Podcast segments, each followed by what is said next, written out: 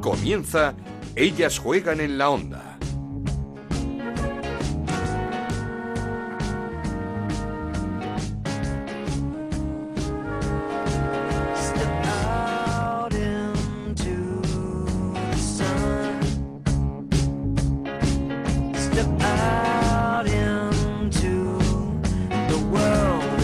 ¿Qué tal? Bienvenidos una semana más a Ellas Juegan, el podcast de Onda Cero dedicado al fútbol femenino. Ya sabéis que os esperamos en onda0.es y en nuestro Twitter en arroba ellas juegan OCR. Programa número 16, dedicado sobre todo a esa enorme victoria de la selección española ante Holanda, ante la actual campeona de Europa. 2-0 ganaron las de Jorge Vilda con tantos de Alexia Putellas y de Gemma Gili, en un muy buen partido de España en San Pedro del Pinatar en el que volvió a destacar Patrick Guijarro, temporadón de la jugadora del Barça, y donde solo hubo que lamentar la lesión, el esguince de Virginia Torrecilla, la futbolista del Montpellier, que estará varias semanas de baja, aunque esperamos que llegue a tiempo a la próxima cita de nuestra selección, el torneo internacional de Chipre que comienza el próximo 28 de febrero y donde jugaremos contra Austria, Bélgica y República Checa en la fase de grupos. Así hablaban después del partido el seleccionador Jorge Vilda y Alercia Putellax. Sí, es un día muy bueno para el fútbol femenino en general, que era una muy dura prueba en la que España ha sacado muy buena nota. Pero vamos, nosotros no nos tenemos que desviar de la línea, tenemos que seguir trabajando y todo lo que estamos ganando no, no, perderlo, me refiero en cuanto a juego. Está claro que ganar a la campeona de Europa con la mejor entrenadora del mundo, la mejor jugadora del mundo, pues no es un partido normal, eh, no es un partido al uso. Yo sé que queda un futuro muy bueno por delante y nosotros no nos tenemos que salir de, de esa línea de trabajo. Sí, bueno, era, se avecinaba un partidazo y yo creo que así ha sido. Eh, bueno, al final pues nos gusta que, bueno, que los equipos rivales no jueguen de, tú a tú y que no se queden encerrados. Al final nuestra filosofía era muy parecida, es muy parecida a la de Holanda y bueno, pues por pequeños detalles nos hemos llevado nosotros el partido. En un momento analizamos la victoria de España ante Holanda con Anabel Morán y David Menayo, nuestro compañero de marca, pero es que la liga vuelve este fin de semana con una salida peligrosa para el Atlético de Madrid. Juega en San Sebastián ante una Real Sociedad que necesita puntuar si quiere estar en la Copa. Más sencilla en teoría será la salida del Barça a Albacete, aunque el equipo manchego hizo un gran encuentro ante el Atlético de Madrid. Aunque el partidazo de la jornada sin duda lo jugarán en Valencia el domingo a las 12 del mediodía el Levante frente al Granadilla de Tenerife, sexto contra quinto. Hablaremos seguro de este partido la próxima semana. Hoy es turno de hablar de la selección y de conocer a Estela García, portera del Atlético Navalcarnero de Fútbol Sala, elegida mejor portera del mundo, ni más ni menos. Así que arrancamos. En Onda Cero arranca Ellas juegan en la Onda, con Ana Rodríguez. Y como os decía, lo hacemos analizando esa victoria de la selección 2-0 ante las campeonas de Europa, ante Holanda. Anabel Morán, ¿qué tal? ¿Cómo estás? ¿Qué tal, Ana? Muy buenas. Buena victoria de España ante la campeona de Europa, ante Holanda, aunque es cierto que no estaban todas las holandesas. Sí, es cierto que, que, ellas contaban con tres bajas muy importantes, pero la gran mayoría de jugadoras que se alzaron con la Eurocopa estaban. Y hay que decir que, que España salió más enchufada que las holandesas. Para España no era un amistoso, uh -huh. no solo ha sido una victoria, yo creo que ha sido mucho más porque yo creo que tenían la necesidad de demostrar que la Eurocopa fue un accidente y de que pueden volver a competir a, un gran nivel con las selecciones más potentes de Europa. Ya dieron una señal con la goleada ante Austria, 4-0 en Son Mois, y yo creo que ahora lo han hecho ante la vigente campeona. ¿Te quedas más con la imagen que dio la selección que con el resultado? Aunque el resultado fue muy bueno, pero la imagen fue casi mejor. Bueno, yo creo que con, con, ambas cosas, porque el resultado, como tú dices, es positivo y da al equipo una confianza que quizá había perdido. Pero la imagen creo que es lo que deja mejor sabor de boca. España dominó por completo, uh -huh. en el arranque del partido sobre todo, con posesión y ocasiones. Olga tuvo la primera que estrelló un balón en el palo en los primeros minutos y Holanda no pisó el área de Lola hasta el minuto 13 que, que, vamos, todo el peligro de, de Holanda llegó con, con Vivian, que, que, fue la que tiró del carro y generó sus propias ocasiones. Bueno, llegó hasta fallar un, un uno contra uno Eso es. con, con Lola. Luego ya la segunda parte fue más una batalla, bueno, que se lidió en el centro del campo y que afortunadamente para España se saldó con, con un gol fantasma de Alexia, que, yo sigo teniendo mis dudas, y, otro de, de, Gil en el descuento. Incluso Alexia, hemos escuchado que, no ve la jugada, que no sabe si el balón entra, entra o no. Eh, ¿Este partido es una buena medida del nivel de, de España, de lo que puede dar esta selección a pesar de las bajas de Holanda? Sí, yo creo que, que, bueno que el grupo es muy bueno, son jugadoras ya con experiencia, que se conocen muy bien las unas a las otras y que con partidos duros y ante rivales de entidad como Holanda, bueno, pues España puede ir ganando más y más confianza, creerse que, puede hacer algo, algo grande y, estar ahí arriba peleando con, con, el resto de selecciones. Sí, lo, lo que pasa es que eh, viendo el partido el sábado, eh, mm. la buena imagen, el buen resultado, el buen juego, casi daba más rabia pensar en, en, en lo que pasó en la pasada Eurocopa y en lo que se podía haber hecho. Sí, pero bueno, al final eso forma parte del pasado y yo soy de las que piensa que afortunadamente tanto para lo bueno como para lo malo en el fútbol no se vive no se vive ni sirve, ¿no? Pensar en, en el pasado porque no se vive de las rentas, tanto si has hecho algo bueno en el pasado, al final te vamos a juzgar o te van a juzgar por lo que estás haciendo ahora.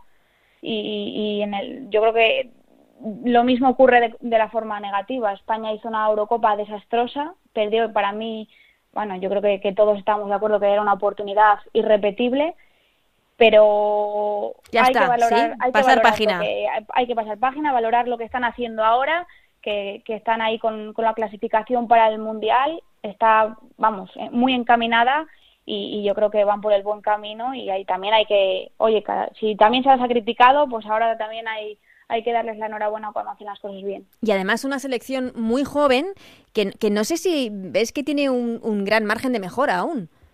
Sí, yo creo que, que, sí, bastante. Es verdad que se ha creado una buena columna vertebral, con para mí la mejor jugadora de esta selección que es Irene Paredes, la central, con dos grandes porteras como Sandra y Lola, y con un ejército de, de centrocampistas con Vicky, Alexia, Patrick Guijarro, Virginia, Amanda, Silvia Meseguer también son jugadoras con experiencia y, luego con otras jugadoras que pueden aportar velocidad o, desequilibrio como Bárbara o como Olga García.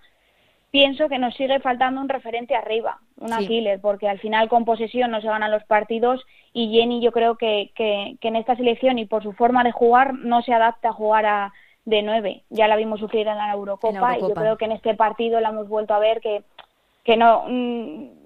Jorge no sabe sacar el, mejor rendimiento de, Jenny. Es lo que te iba a preguntar, que no sé si el único lunar es ese, que, la selección no acaba de encontrar a, Jenny Hermoso, una futbolista fundamental, con una calidad extraordinaria y que quizá no debería jugar de nueve, sino con un acompañando a un nueve de media punta.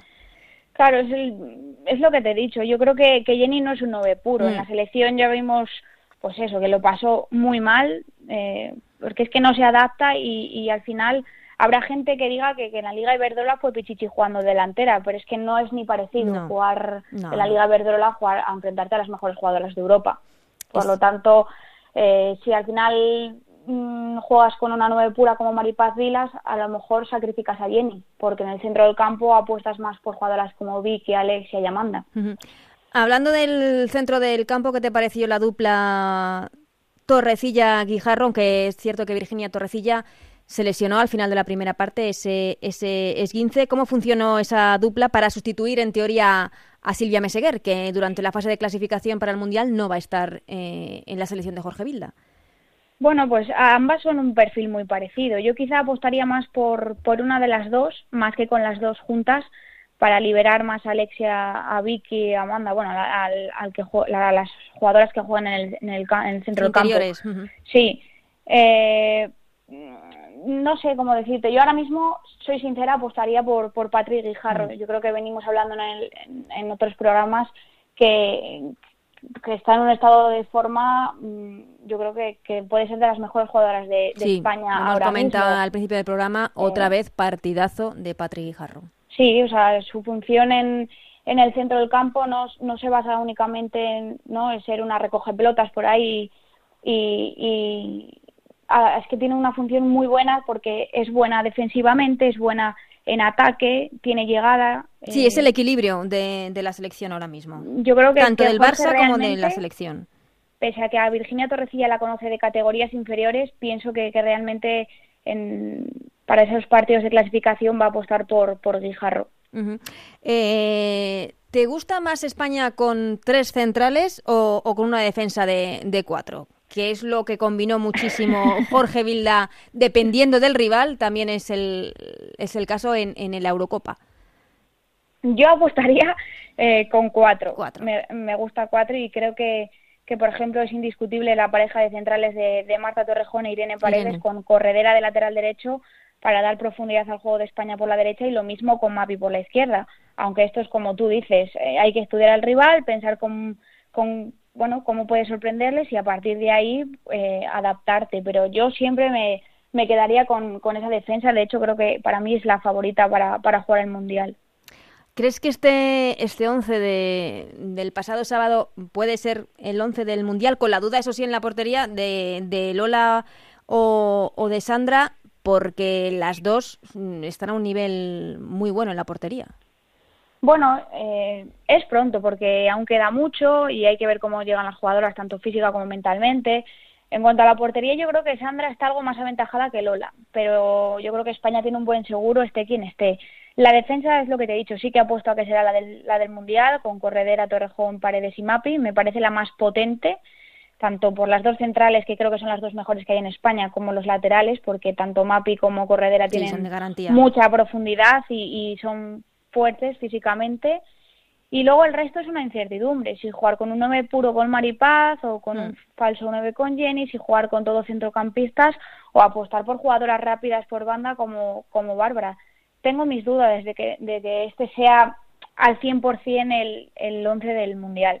Sí, y en la portería también dependerá mucho porque Lola Gallardo ahora mismo no está siendo la titular en el Atlético de Madrid. Por eso hay que esperar a, a ver cómo va evolucionando la liga y cómo llegan las jugadoras después a, esas concentraciones con la selección. la próxima parada de, la selección de España es el torneo internacional de Chipre, un eh, torneo de entidad de calibre en donde nos vamos a medir a selecciones como Austria, como Bélgica, como la República Checa. Eh, podemos hacer un buen papel, ¿no? Ya se ganó el año pasado en la Copa Algarve, eh, podemos también hacer un buen, un buen campeonato en Chipre. Y, la confianza que les ha dado esta victoria ante Holanda, yo apuesto por, por una España dominadora, con, con mucha posición. Hay que ver a ver si nos acompañan los goles, pero sobre todo habrá que, esperar eh, si Jorge hace pruebas, ¿no? Si, si, prueba cosas distintas, pero realmente yo eh, veo a España mm, favorita a llevarse este torneo. Pues Anabel, muchísimas gracias como siempre y te espero la semana que viene ya sí con la Liga Iberdrola.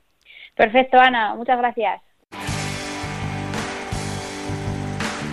Esto es Ellas juegan en la onda, el podcast de Onda Cero, en el que te contamos todo lo que pasa en el fútbol femenino.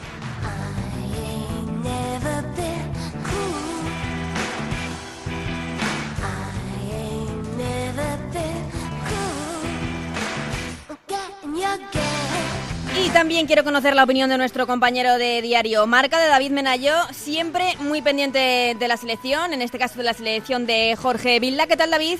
Muy buenas, Ana, ¿qué tal? ¿Qué nota le pones a la selección después de ese 2-0 ante Holanda? Bueno, yo creo que un notable está bien. Jugó un partido bastante serio, bien ordenado. Eh, yo creo que sobre todo sustentado en una gran defensa. Eh, creo que tenemos una de las mejores parejas de centrales, sino de Europa del mundo, como es Torrejón y Paredes. Y luego las laterales cumplieron bastante bien. Corredera, que ya se sabe que se acopla a todo tipo de circunstancias, y tanto Mapi como Unate. Luego estuvo bien dirigido en el centro del campo y quizá faltó un poco de chispa arriba, que es lo que le venimos eh, demandando a esta selección. Pero bueno, al final llegaron dos goles eh, ante la actual campeona de Europa. Yo creo un bloque bastante sólido. Así que yo creo que muy buena nota en el conjunto eh, de la selección española. Sí, y a pesar de que a Holanda le faltaban algunas de sus campeonas de Europa, algunas de las futbolistas que el pasado verano se proclamaron campeonas de Europa, ¿es una buena prueba para saber el nivel que puede ofrecer nuestra selección de cara al futuro, sobre, todo el Mundial del año que viene? Sí, yo creo que es una buena prueba eh, poniéndolo en circunstancias. Como dices, había bajas en el, en el once inicial de Holanda, pero a pesar de ello jugó con todo lo demás. O sea que yo creo que eh, tanto Sarina como, como Jorge sacaron lo mejor de sí mismos en cuanto a avance inicial y a intensidad también estuvo bastante bien, a, ver, a pesar de ser un partido circunstancial en unas fechas FIFA, yo creo que, que sí que se pudo ver un partido intenso desde el primero hasta el último minuto, eh, con jugadoras, como digo, que, que podrían ser alineadas en cualquier partido oficial. Y yo no sé si de cara al Mundial, porque es verdad que, Holanda viene de ganar eh, la Eurocopa, pero hasta entonces no tenía un bagaje tampoco espectacular, pero yo creo que sí eh, es un partido de, que vale mucho más que, cualquiera que tiene España en la fase de clasificación frente a rivales menores. Lo, hablaba antes con Anabel, eh, viendo el partido del sábado de la selección, esa victoria, da casi aún más rabia lo que pasó en la pasada Eurocopa porque se perdió una oportunidad fantástica. Sí, la Eurocopa sirvió sobre todo para demostrar al fútbol femenino que no solo va a estar siempre imperado por Alemania o Suecia o Noruega en los países nórdicos, sino que la victoria de Holanda, la final de Dinamarca, eh, yo creo que abrió las puertas a, ese tipo de selecciones que están llamando a la puerta, que muchas veces hablábamos de, Inglaterra, de, Francia, pero que Holanda, por ejemplo, que España eh, también podrían estar ahí. Es cierto que que al final estuvimos a un suspiro, ¿no? Esos penaltis frente a Austria, a pesar de jugar pues uno de los peores eh, minutos de fútbol de, de, la, de la era Bilda, pero a pesar de ello, pues estuvimos a punto. Yo creo que el fútbol al final también tiene factor de suerte en ese tipo de campeonatos y España la tuvo de espalda en, Países Bajos. ¿Qué te pareció la dupla Torrecilla-Guijarro en el centro del campo en, lugar de, Silvia Meseguer, que ya sabemos que, que, no va a poder estar en la fase de, de clasificación para el Mundial? Porque aquí en este programa se nos acaban ya los adjetivos para Patrick Guijarro. Sí, yo creo que, es una jugadora en constante crecimiento y sobre todo a una velocidad de, vértigo y a pesar de ello mantiene los pies en el suelo. Yo creo que se complementaron muy bien en el centro del campo los minutos que estuvieron juntas. Eh, es cierto que se midieron a un centro del campo, yo creo que menor a nivel físico y a nivel táctico, yo me gustaría verlas juntas eh, frente a una selección que exija mucho más, veas una Inglaterra, una Francia, eh, incluso Brasil, eh, por no decir evidentemente Estados Unidos o Alemania, pero yo creo que es una dupla que se podría fomentar de, cara al futuro. Yo creo que sin olvidarnos de Vicky, a la que para mí no tuvo su día, pero le faltan minutos en, esta selección y puede aportar mucho, y ojalá que Meseguer pueda volver algún día, ¿por qué no? Bueno, en principio lo que se pierde es esa fase de clasificación, veremos ya luego el grupo que forma Jorge Vilda de, cara al Mundial. Hablando de Jorge Vilda, ¿qué crees que puede hacer para, para, enganchar un poquito más a Jenny Hermoso en el juego de la selección? Que está. El, equipo no la encuentra. No sé si debería jugar con un 9 arriba, en punta, más, más, más delantero centro. ¿Cómo lo ves? Yo creo que le falta un poco más de esa referencia, ¿no? Jenny como nueve pura, pues evidentemente no lo es, y está perdida y entra mucho en juego, porque entra mucho en juego, pero al final muchas veces de cara a portería, eh, fijando a centrales y, abriendo huecos, pero quizá es ella la que tiene que dar ese último pase y no recibirlo. Es lo que le, yo creo que le falta un poquito más a, Jenny en esta selección pero como dices, para eso hace falta tener una nueve pura. En, la convocatoria de Jorge Vilda, lo que más se parece es Mapi Vilas, y yo creo que deberíamos tener más alternativas, una jugadora diferente para aportar eso. Hasta ahora Jorge no, no lo ha concebido así, ha llevado a jugadoras de, otro perfil, tipo Bárbara La Torre o, María Larilla, gente que puede llegar desde atrás, eh, más por velocidad que por, que por fijar incluso a, a una nueve pura, de esas que, recibe un balón de cabeza y lo mete, o que tiene dos frente a la portería y mete una. De ese tipo de jugadoras yo creo que hay pocas en la Liga Española, es cierto, pero que yo creo que, que podrían tener cabida. Pero hasta que eso no cambie, Jenny tiene que asumir ese, ese rol de falso 9, de jugar de, espaldas a portería y potenciar una segunda línea que yo creo que frente a Holanda cumplió con creces y que contra Austria, por ejemplo, lo bordó en el partido de Somos ante Austria. Pues eh, David Menayo, muchísimas gracias por estos minutitos de análisis eh, de ese partido de la selección y tenemos una cita pronto también en ese torneo internacional de Chipre en el que tenemos puestas todas nuestras esperanzas. Sí, un torneo yo creo que un poco descafeinado respecto a lo que era la Copa Algarve, porque los rivales son de menos entidad, pero torneo bonito, porque al final en 10 días juegas con 3-4 selecciones de, de nivel, eh, es una concentración para, para trabajar, para probar y para ver, esperemos que, que alguna cara nueva. Muchísimas gracias, David. Un saludo como siempre, hasta luego Ana, chao.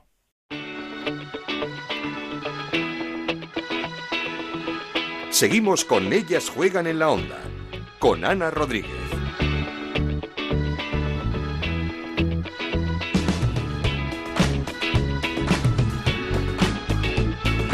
Turno ya, como os decía al principio, para conocer a una segoviana afincada en Madrid, en Navalcarnero, ingeniera aeronáutica y elegida hace poco como mejor portera del mundo de fútbol sala, ni más ni menos, mejor portera del mundo. Estoy hablando de Estela García, jugadora del Futsi Atlético Navalcarnero. ¿Qué tal, Estela? ¿Cómo estás? Hola, muy buenas, muy bien. Enhorabuena, mejor portera del mundo. ¿Cómo, cómo llevas eso? Y, no sé si, es, si fue una sorpresa para ti. Muchas gracias, lo primero.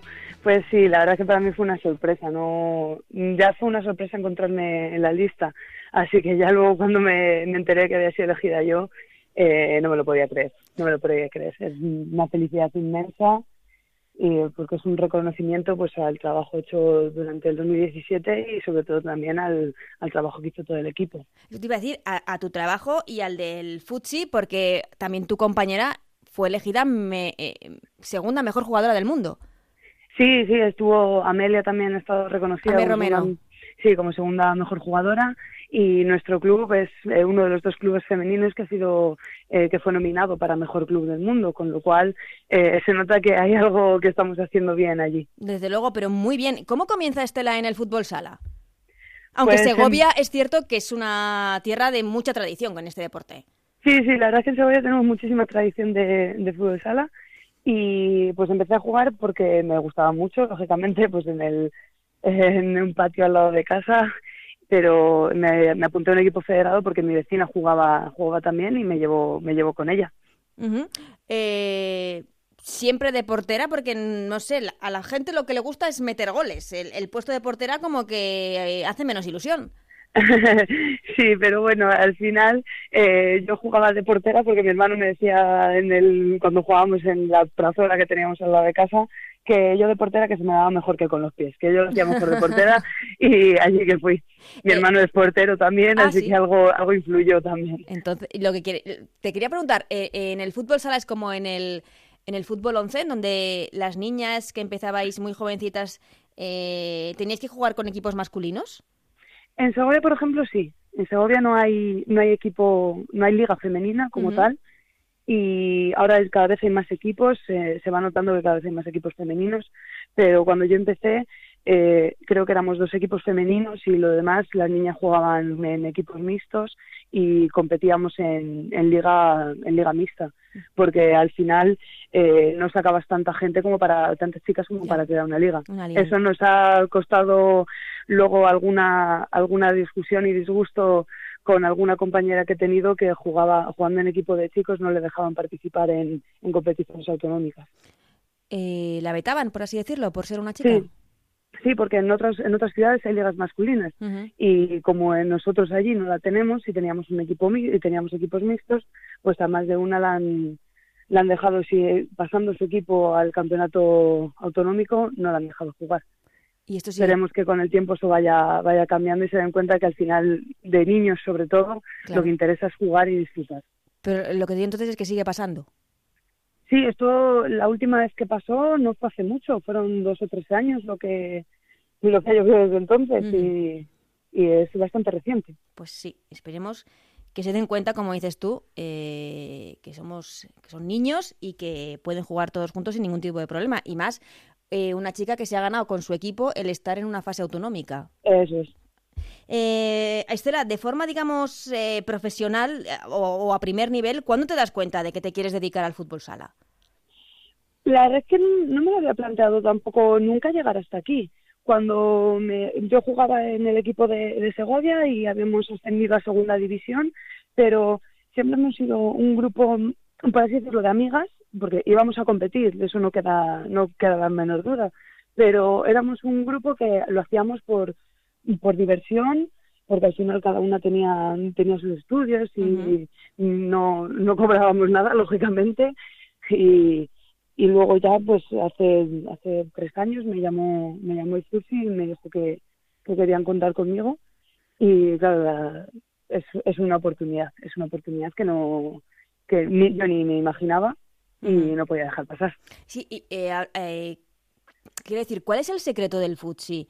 el mejor equipo de España, uno de los mejores de, Europa, un equipo de Naval Carnero que está haciendo tan bien las cosas? Para mí la clave está en todo lo que trabajamos. eh, muchas veces ves, ves, los números, pero no ves el esfuerzo que hay detrás, todo lo que entrenamos, todo lo que prepara nuestro cuerpo técnico, los entrenamientos. Eh, es la capacidad de trabajo de todo el equipo y las ganas de superación, la ambición que tenemos de cada día mejorar eh, un poquito más y de aprender. Yo creo que ahí está esta parte de la clave. Eh, ¿Cómo están las cosas en el fútbol sala femenino, bueno, español y en general? Porque estamos hablando de, de un deporte al que no tienen reconocido un mundial, por ejemplo.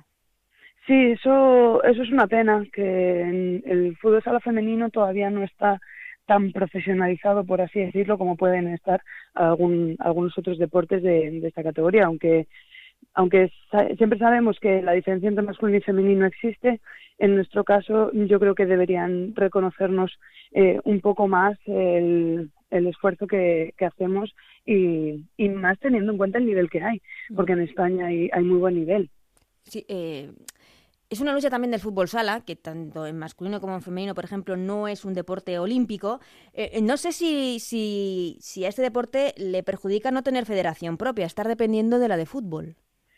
Ahí ya no, no te sabría decir mucho porque eso depende más de los organismos oficiales, pero sí que es verdad que ahora ya por lo menos lo han integrado en los Juegos Olímpicos de la Juventud, que creo que ya es un paso para que, para que este deporte evolucione es increíble dado la cantidad de la cantidad de fichas mm. federadas que, que tiene eh, a nivel mundial que no esté no esté ahí reconocido pero bueno eso vemos que en parte va evolucionando esperemos que lo que estamos haciendo ahora día a día las jugadoras y los jugadores se vea recompensado en un futuro para para los que vienen detrás. Mm, porque de profesionalización, de vivir de, del deporte, de este deporte, el fútbol sala, ahora mismo ni hablamos, ¿no? No, no, la verdad es que en España es, es prácticamente imposible vivir de ello, es muy, muy difícil. Eh, en mi equipo todas o trabajamos o las que son más jóvenes estudian, es, es muy difícil vivir de, de esto. Ha habido jugadoras que han tenido que ir a otros países. Mm. En Italia, por ejemplo, sí que hay un grupo de, jugadoras que pueden vivir de ello, pero que te toque dejar, para poder dedicarte a esto, tener que dejar tu país es un poco duro. Mm, eh, eh, tú eres ingeniera aeronáutica, ¿no?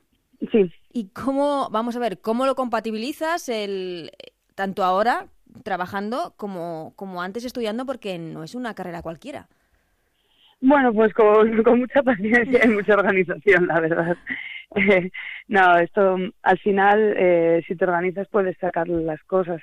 Y tenemos la suerte, bueno, yo tengo la suerte de que en el equipo comprenden, bueno, en el equipo nos lo comprenden a todas, que al final no podemos vivir de esto y que hay veces que mm, hoy no llego a entrenar o llego más tarde porque eh, me ha tocado quedarme en el trabajo, esas cosas las comprenden. Y en mi parte, en lo, en lo que a mí me toca, es que mi empresa me da bastante flexibilidad en el tema de horarios, si algún día necesito salir antes para un viaje o pedir un día, tanto la empresa como los compañeros eh, colaboran con ello, así que con eso estoy muy, muy agradecida. Sí, pero que tienes que tener el día completo, eh, una jornada laboral y luego supongo que los entrenamientos. Sí, eso nos pasa a todas, que al final cuando una persona sale del trabajo se suele ir a su casa a descansar o a tomar algo, nosotros llegamos a, casa y nos cambiamos y nos vamos a, entrenar. eh, Estela, ¿cómo se podría mejorar la situación del fútbol sala femenino? Eh, ¿Cómo ha pasado en la Liga Iberdrola con un buen sponsor, con la televisión? Sí, yo creo que eso es la clave. Al final, eh, un, un sponsor hace, hace mucho para para que esto evolucione. Eh, nosotras mismas, los propios equipos, tienen que invertir un poquito ahora al principio en que los partidos se retransmitan, en movilizarte como tal, que ya lo están haciendo y las televisiones autonómicas ya están retransmitiendo partidos, pero necesitamos también el apoyo externo de patrocinadores y ver apoyo incluso de las propias televisiones que a veces tienen no, no podemos tener el mismo presupuesto que los hombres, eso es, es así, o no lo tenemos ahora. Necesitamos un poco de colaboración todos. Yo creo que todos los, claro, todos los que estamos implicados tenemos que poner de nuestra parte. Si no, ¿Qué te iba a decir? Porque tú en algún momento te has planteado salir de España o, claro, es que teniendo la profesión que tienes, un trabajo como el que tienes, mm, supongo que es complicado. Hombre, de mi trabajo hay en, hay en todo el mundo realmente ahora mismo no, no me planteo el salir, el salir de España porque también me, me gusta mucho lo que, lo que estudié y estoy contenta pudiendo trabajar de ello. Así que por ahora que puedo compatibilizar las dos cosas y he dado en un lugar donde, donde puedo hacerlo, estoy muy contenta aquí. ¿Crees que, a pesar de la evolución que estamos viendo en los últimos años, eh, sobre todo lo estamos viendo mucho en, el fútbol, como te he dicho, con, la llegada de Iberdrola, con la apuesta por, por, el fútbol femenino, ¿sigue siendo precaria la situación de las deportistas en, España? No estoy tan puesta en, en, muchos deportes, pero sí que se nota se nota mucho la diferencia, lógicamente. O sea, teniendo en cuenta que las chicas de fútbol, pese que han evolucionado un montón y, tienen un reconocimiento mayor ahora mismo en España, eh, obviamente no, no van a llegar nunca al, al, nivel que tienen los hombres y no están en ese nivel y están en la misma categoría. Eso ya te empieza a, no, si eso se nota a esa escala en el, en el deporte que más, más reconocido, por así decirlo, a nivel mundial, los demás, que incluso los hombres tienen dificultades, a nosotros nos dejan una situación peor. Pues Estela García, muchísimas gracias eh, por haber atendido nuestra llamada. Que siga todo también y estaremos muy pendientes de ti, del futsi y, y del fútbol sala femenino en general. Muchísimas gracias a vosotros.